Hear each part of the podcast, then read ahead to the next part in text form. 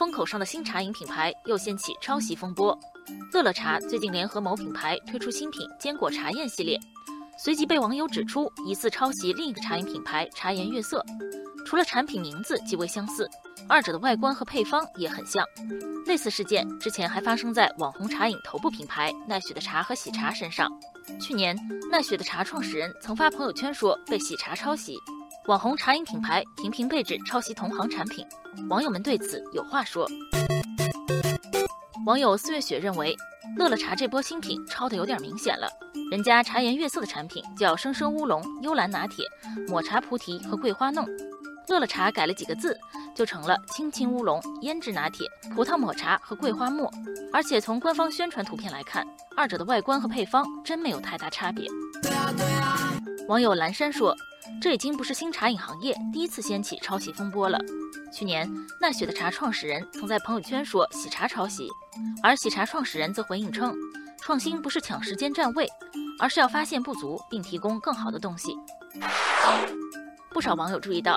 在新茶饮兴起之初，一些品牌凭借爆款打响了知名度，但如今各家公司估值暴涨的同时，产品却变得越来越同质化。网友一起来跳舞说，新茶饮茶底加水果加奶盖这一全新的产品形态，不同于以往的粉末冲泡型奶茶，可以称得上是行业颠覆性创新。不过，在这一产品形态相对定型后，通过口味上的微创新，已经很难提高品牌的辨识度。网友阿卡贝拉说：“网红茶饮的原料无非就是各种茶和水果，还有芝士、黑糖、珍珠等材料排列组合，每家的味道确实差别不大。”网友贝尔感叹道：“网红茶饮终于成为了名副其实的网红脸。”那么，新茶饮行业的壁垒到底是什么？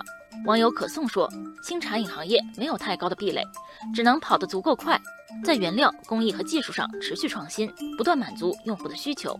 不过，网友思凡说，拳头产品很关键，行业同质化严重，就说明各家做的还不够好。表面形式很容易被抄袭，但真正独一无二的好产品则很难被抄袭。艾媒咨询数据显示，去年中国新茶饮市场规模已经超过九百亿元，今年甚至有机会超过一千二百亿元。那么，新茶饮品牌该如何站上风口，走出同质化困局呢？也许正如网友逍遥游所说，新茶饮品牌想要长久地占据行业头部位置，考验的是企业的综合内功。谁能专注、踏实、耐心地把产品、供应链、品牌、营销和服务都做好，谁就能成为品类之王。